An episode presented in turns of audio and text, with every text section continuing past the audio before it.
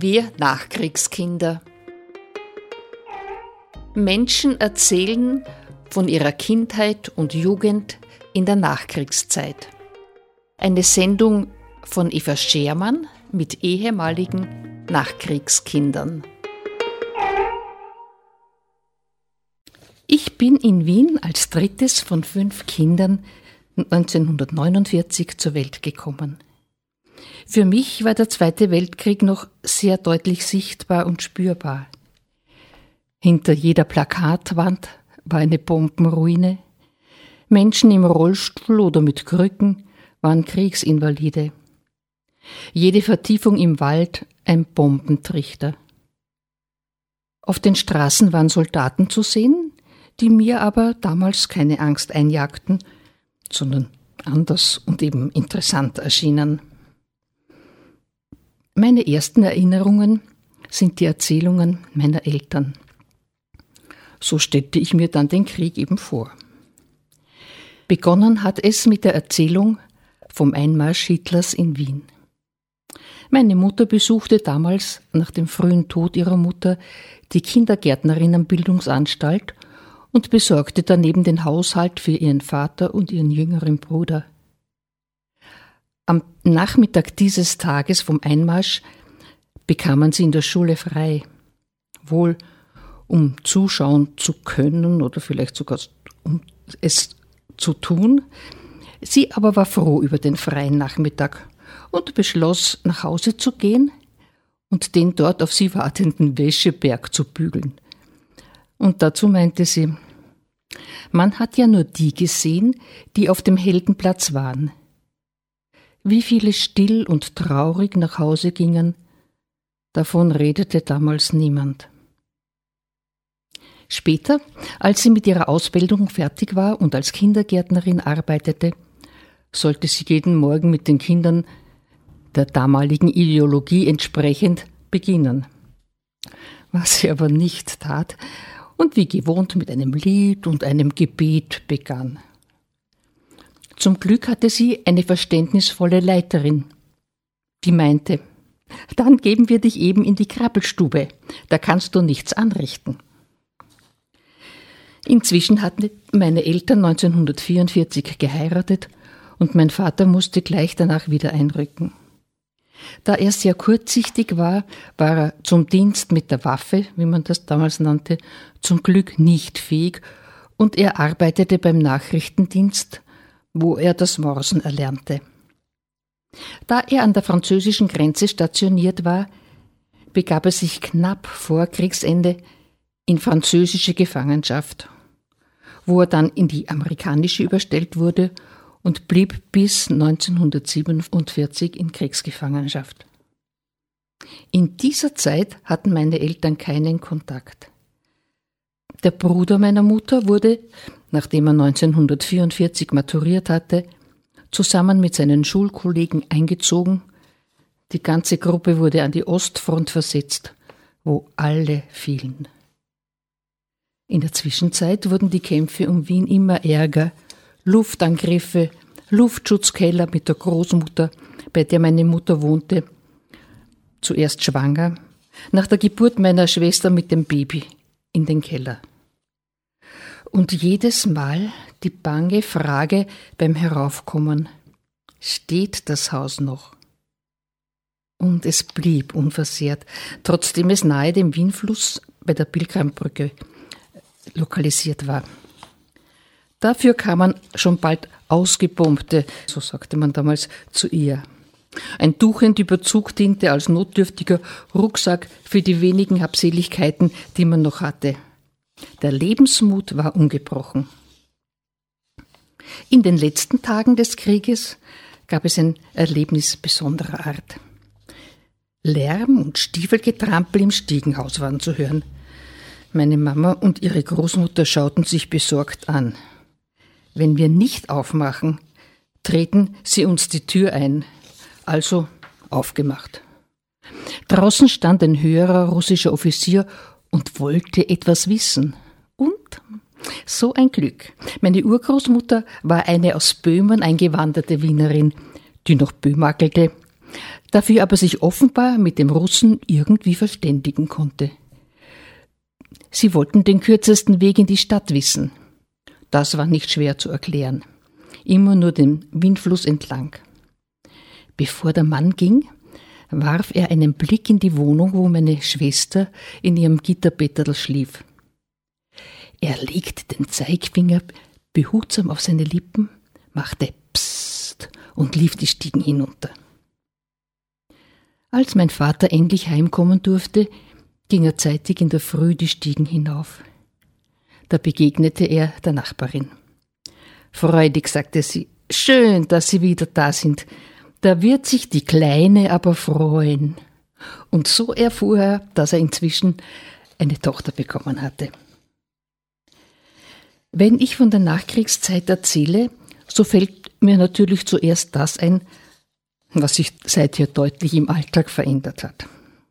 Zum Beispiel die Milchfrau, die nur Milch und Butter, höchstens noch saure Milch oder Buttermilch verkaufte. Einmal in der Woche bot sich dieses Schauspiel. Die Tür ging auf, zwei starke Männer kamen herein, auf der Schulter grobe Erdäpfelsäcke und darauf riesige Eisblöcke. Das musste für eine Woche reichen. Das Einkaufen war überhaupt sehr unkompliziert. An Lebensmittelkarten kann ich mich nicht erinnern, dazu bin ich doch zu jung. Obst gab es nur heimisches.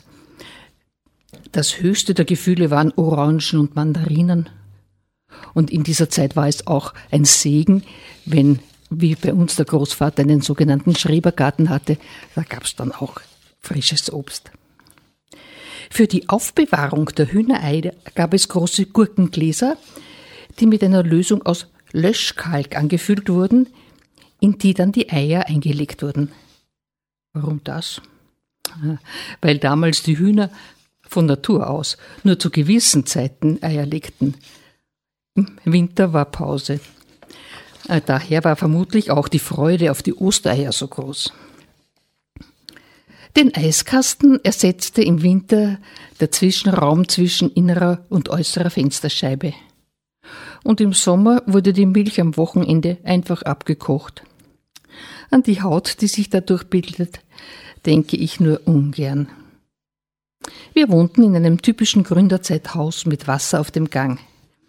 Zum Glück gab es schon in unserer Wohnung ein eigenes WC. Die Passena, wie der Wasserhahn genannt wurde, hat für mich eine eigene Erinnerung. Lange Zeit kam einmal in der Woche ein Bettler zu uns. Damals gab es noch viele Bettler, der sich so organisiert hatte, dass er für jeden Wochentag eine andere Familie besuchte. Meine Mutter füllte ihm immer den Teller randvoll. Essen wollte er nicht in der Wohnung, sondern er setzte sich auf das Fensterbrett eben neben dieser Bassena. Nachdem er seinen Teller fein säuberlich geleert hatte, brachte er ihn meiner Mutter zurück und dabei sagte er, keine Frau, das war wieder einmal mein Leibspeis, küsst die Hand und ging zufrieden davon. Auch andere Menschen kamen ins Haus. Im Hof stellten sie sich zusammen, zwei, drei, und sangen und musizierten. Gleich darauf öffneten sich einige Fenster und in Zeitungspapier gewickelte Münzen flatterten zu den Sängern hinunter. Ein anderer origineller Mitbürger ist mir noch in Erinnerung, unser Zahnarzt, der gleich ums Eck seine Ordination hatte. In den großen Taschen seines weißen Arztkittels klimperte es lustig. Wenn wir Kinder brav den Mund geöffnet hatten und uns behandeln ließen, gab es danach einen Schilling. Der wurde was ja eher selten vorkam, im benachbarten italienischen Eissalon zum Schmelzen gebracht. Und dabei fällt mir ein, dass meine kleine Schwester einmal im Reflex in seine Hand gebissen hat. Sie hat zwar brav aufgemacht, aber sofort wieder zugebissen. Ich glaube, den Schilling hat sie trotzdem bekommen. Und in diesem Zusammenhang erfuhr ich das erste Mal von der Verfolgung der Juden. Unser Zahnarzt war offensichtlich einer und einige Zeit eingesperrt. Damals hatte ich noch wenig Ahnung, was während des Krieges alles an Bösem geschah. Und so möchte ich ihm mit meiner kleinen Geschichte ein Danke sagen. Danke, Dr. Schwieger, dass Sie trotz aller Ihrer negativen Erlebnisse so viel Freude bei uns Kindern verbreitet haben. Meine Schwester ging inzwischen schon in die Schule. Die mussten damals Wechselunterricht halten. Am Vormittag waren die einen, am Nachmittag die anderen. So konnten alle die Schule besuchen, trotz vieler zerbombter Schulgebäude.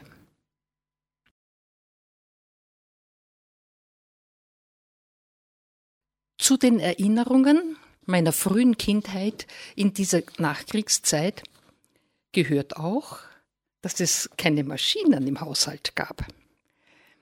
Wenn ich in der Früh in die Küche kam, saß meist mein Vater und malte auf unserer Handkaffeemühle Kaffee. Und dieser wurde dann so zubereitet. Wasser in einem Emailtopf wurde auf dem Gasherd zum Kochen gebracht. Es wurden zwei Stück Feigenkaffee hineingebröselt, ein Löffel, Suppenlöffel voll Malzkaffee dazugegeben und zum Schluss das frisch gemahlene Kaffeepulver schwungvoll hineingeleert. Ich sehe noch deutlich die kleine Lade der Kaffeemühle vor mir. Und dann kurz umgerührt und ein Deckel drauf. Einige Zeit musste der Kaffee noch ziehen. Wie lang weiß ich nicht mehr. Danach wurde er abgeseit und fertig war das Frühstück. Für uns Kinder wurde er gleich fertig gekocht mit Milch und Zucker. Mm, das schmeckte. Auch Staubsauger gab es keinen. So räumte meine Mutter auf. Sie staubte zuerst alles ab, dann kehrte sie auf und zum Schluss wischte sie noch einmal mit einem weichen Tuch den Boden nach. Natürlich gab es keinen Durchlauferhitzer und auch kein Badezimmer. Am Samstagabend wurde in der Küche eingeheizt, der Waschtrog aufgestellt, Wasser in einem großen Topf auf dem Gasherd gewärmt und dann wurden wir Kinder der Reihe nach mit Seife und Waschlappen geschrubbt. Der Waschtisch, den wir auch hatten mit Lavoir, der war täglich im Gebrauch. Waschmaschine, ah, das war ein Fremdwort. Da wir im vierten Stock wohnten, war es nur mehr ein kurzes Stück bis zum Dachboden, wo sich die Waschküche befand. Darin gab es einen großen Ofen mit Waschkessel darüber, der nun fest eingeheizt wurde, damit die Wäsche ausgekocht werden konnte. Danach gab's noch den Waschtrock, in dem mit Waschrumpel und Bürste dem noch vorhandenen Schmutz, falls noch was da war, zu Leibe gerückt wurde. Zum Schluss musste noch geschwemmt werden und danach am benachbarten Trockenboden aufgehängt. Als dreieinhalb Jahre noch meine beiden jüngeren Geschwister, es waren Zwillinge, geboren wurden, wurde einiges anders. Um die vielen Stoffwindeln waschen zu können, wurde eine sogenannte Bedienerin organisiert, die täglich kam und die Wäsche besorgte. Und zum Glück wurde zwei Jahre später die Kinderbeihilfe eingeführt, und das für fünf Kinder. Heute heißt es Familienbeihilfe. Geheizt wurde mit Koksöfen, Gerne erinnere ich mich daran, wenn meine Mutter einheizte. Papier, Holzspinne, Holz und dann ein brennendes Streichholz daran gehalten. Und wenn es zündelte, blies meine Mutter, ich sehe heute noch ihr Gesicht vor mir, vorsichtig und behutsam ins beginnende Feuerlein. Und bald prasselte es lustig, größeres Holz und zum Schluss Kohlenbriketts wurden nachgelegt. Diese Kohle wurde im Keller eingelagert und von meinem Vater vom Keller in den vierten Stock getragen, wo wir wohnten. Also Fitnessstudio brauchte er sicher nicht. Überhaupt ist mein Vater gern zu Fuß gegangen, da er als Richter eine sitzende Betätigung hatte, und das hat er uns weitergegeben. Wenn er am Nachmittag aus dem Amt kam, ging er mit uns zu den im ganzen Bezirk verstreuten Bingerlparks. Warum die wohl Bingerlparks heißen? Mit Sandkisten. Mit Mama wiederum wanderten wir zum nicht weit entfernten Naschmarkt, der mich immer faszinierte. Vor allem im Winter der Maronimann. Kindergarten gab es in meiner Zeit nicht für uns. Wir waren ja zu fünft und außerdem kostete er Geld und noch dazu war meine Mutter ohnehin Kindergärtnerin und bei uns zu Hause. Ein wenig eng wurde es nach der Geburt der Zwillinge, denn mit ihnen konnte sie nicht vom vierten Stock weg einkaufen gehen.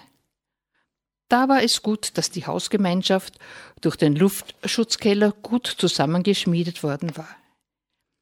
Die alte Nachbarin am Gang nebenan, die setzte sich gern für eine halbe Stunde zu uns herein und die Mama konnte einkaufen gehen und wir waren gut aufgehoben. Eine andere Nachbarin hatte wieder eine andere Aufgabe übernommen. Diese Frau war für mich sehr wichtig. Erstens konnte sie rauchen und konnte wunderbare Ringeln machen. Und das habe ich bewundert. Und sie war so nett und hat, hat immer wieder Ringeln für uns gemacht. Und außerdem nahm sie mich und meinen etwas älteren Bruder mit auf Spaziergängen in Wien. So haben wir ein bisschen Wien kennengelernt, weil die Eltern hatten ja nicht so viel Zeit. Das erste Mal Stadtbahn fahren war mit ihr ein Erlebnis. Ebenso der rumpelnde Dreizehner, dessen vorderer Waggon noch offene Decks hatte. Der arme Führer musste vorne auch im Winter im Kalten stehen. Kühl, aber bei dem Tempo nicht weiter gefährlich. Sie hat mir alte und heimelige Stellen von Wien gezeigt. Sie war eine echte Wienerin für mich mit dunkler, rauchiger Stimme. Einmal im Jahr ging es auf den Leopoldsberg mit der Straßenbahn bis Heiligenstadt und dann den Nasenweg hinauf zum Kircherl und dem Gasthaus. Und einmal haben wir auf dieser Tour meinen Bruder verloren. Es war ja im Sommer viel los, wir sind da nahezu in Kolonne hinaufgegangen und plötzlich war mein Bruder weg. Wir hatten auch noch die Freundin meiner älteren Schwester mit, also wir, mein Vater hatte auf vier Kinder zu schauen. Er hat uns oben bei der Kirche auf ein Bankerl verfrachtet, ist den ganzen Nasenweg zweimal rauf und runter gelaufen. Nirgends war der Bob. Ja, was machen wir? Schweren Herzens sind wir halt heimgegangen. Und wir sind ja da zur Straßenbahn in Heiligenstadt gegangen. Und unterwegs auf einmal schaue ich auf die andere Straßenseite, steht dort mein Bruder mit einer anderen Familie. Papa, da ist der Hansel, habe ich gebrüllt. Und mein Vater hinüber. Na, was war geschehen? Auch mein Bruder war ratlos, wie er uns nicht mehr gesehen hatte. Und diese Familie hat ihn mitgenommen, was ja vielleicht nicht sehr gescheit war, aber es war gut gemeint. Jedenfalls sind wir gut alle wieder nach Hause gekommen. Ja, der Schrebergarten meines Großvaters in Meidling, der schien mir zu dieser Zeit unendlich groß und verwachsen. Später ist er leider kleiner geworden. Aber die Zwetschgen die frisch vom Baum gepflückt wurden, ganz oben in den Wipfeln bin ich gesessen, die sind noch gut in Erinnerung. Und ein wenig eng wurde es natürlich auch mit fünf Kindern in einer Zweizimmerwohnung. Aber inzwischen gab es allmählich wieder mehr Wohnungen in Wien. Und dann eine ganz neue Umgebung erwartete mich nach unserem Umzug 1956 ins Arsenal, das nach dem Krieg umgebaut wurde und zwar zu Dienstwohnungen von Bundesangestellten. Darunter fiel auch mein Vater. Zuerst gab es dort viele Familien in der gleichen Situation, etwa im gleichen Alter und mit vielen Kindern. Das war für uns nahezu paradiesisch. Immer war wer da, mit dem man spielen konnte. Auch wenn unser Spielgelände teilweise zwischen den zerbombten Ruinen des restlichen Arsenals lag. Aber Ruinen gehörten zu meinem Kinderalltag. Dort gab es auch die aus der Tschechoslowakei nach dem Krieg ausgewiesenen Sudetendeutschen, die für mich neue Erfahrungen lieferten. Die meisten von ihnen waren aus Dörfern oder kleineren Städten und so entstand sehr bald ein dörfliches Zusammenleben. Sie haben diese Stimmung mitgebracht und das hat sich auf alle ausgebreitet. Einer schaut auf den anderen, die Kinder waren unsere Kinder und viele freundliche Erwachsene sorgten für sie. Interessant ist, dass ich jetzt von Freistadt aus den Spuren gerade dieser Menschen folgen kann, auch wenn sie in teilweise zerstörte oder ausgelöschte Dörfer führen. Sehr eindrucksvoll war mir die Erzählung von Frau Starkbaum, die ja nördlich der Grenze bei uns zu Hause waren. Sie hat gesagt, wie die heilige Maria habe ich meinen Yoshi unterwegs geboren. Ich hatte nicht einmal Windeln. Es hat mich gefreut, dass sie mir als sieben, achtjährigen Kind das so erzählt hat. In der Erinnerung ist mir auch noch eine große eingezäunte Fläche auf dem heutigen Matzleinsdorfer Platz. Die Häuser dort waren alle zerbombt und ein Bekannter von uns, er war der Mann der Freundin meiner Mutter, hat dort einen Lagerplatz für Autos gemacht, also für übertragene Autos. Und dort sind wir manchmal hingegangen und haben in den teilweise ausrangierten und ausgebadelten Autos gespielt. Das war natürlich ein eigenes Erlebnis für mich, aber es war halt so richtig ein Rumpelplatz. Und da ist es mir einmal passiert, dass jemand die Autotür zugemacht hat und ich habe meinen Finger noch dort gehabt und zack, war er eingezwickt. Und ich habe gewusst, meine Mutter schimpft, wenn wir uns verletzen. Und jetzt habe ich ihr das gar nicht erzählt, sondern habe halt ein Taschentuch um den Daumen gewickelt, der dann schon geblutet hat und ein bisschen blau war. Und haben wir gedacht, na ja, selber schuld, wenn man nicht aufpasst.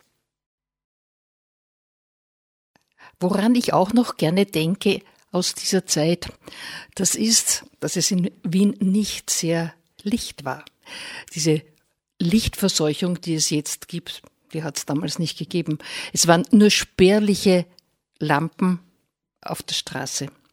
Und dafür hatte man den Blick auf einen wunderschönen Sternenhimmel. Und der ist mir noch sehr gut in Erinnerung, wenn ich am Abend, bevor ich schlafen gegangen bin, bei unserem Fenster gesessen bin. Dieses Fenster war ja im vierten Stock und mein Großvater hatte Angst, dass uns was passiert und hat dort ein Gitter hingemacht. Und so konnten wir bei offenem Fenster auch dort sitzen. Und nichts als der unendliche Sternenhimmel. Ich glaube, damals habe ich das erste Mal so eine Ahnung davon bekommen, was die Unendlichkeit ist. Über die Judenverfolgung in der NS-Zeit erfuhr ich an einer ganz anderen Stelle. Als ich nach der Volksschule ins Gymnasium weiterging, hatte ich dort Freundinnen, die anfangs meine blonden Haare und meine blauen Augen belächelten.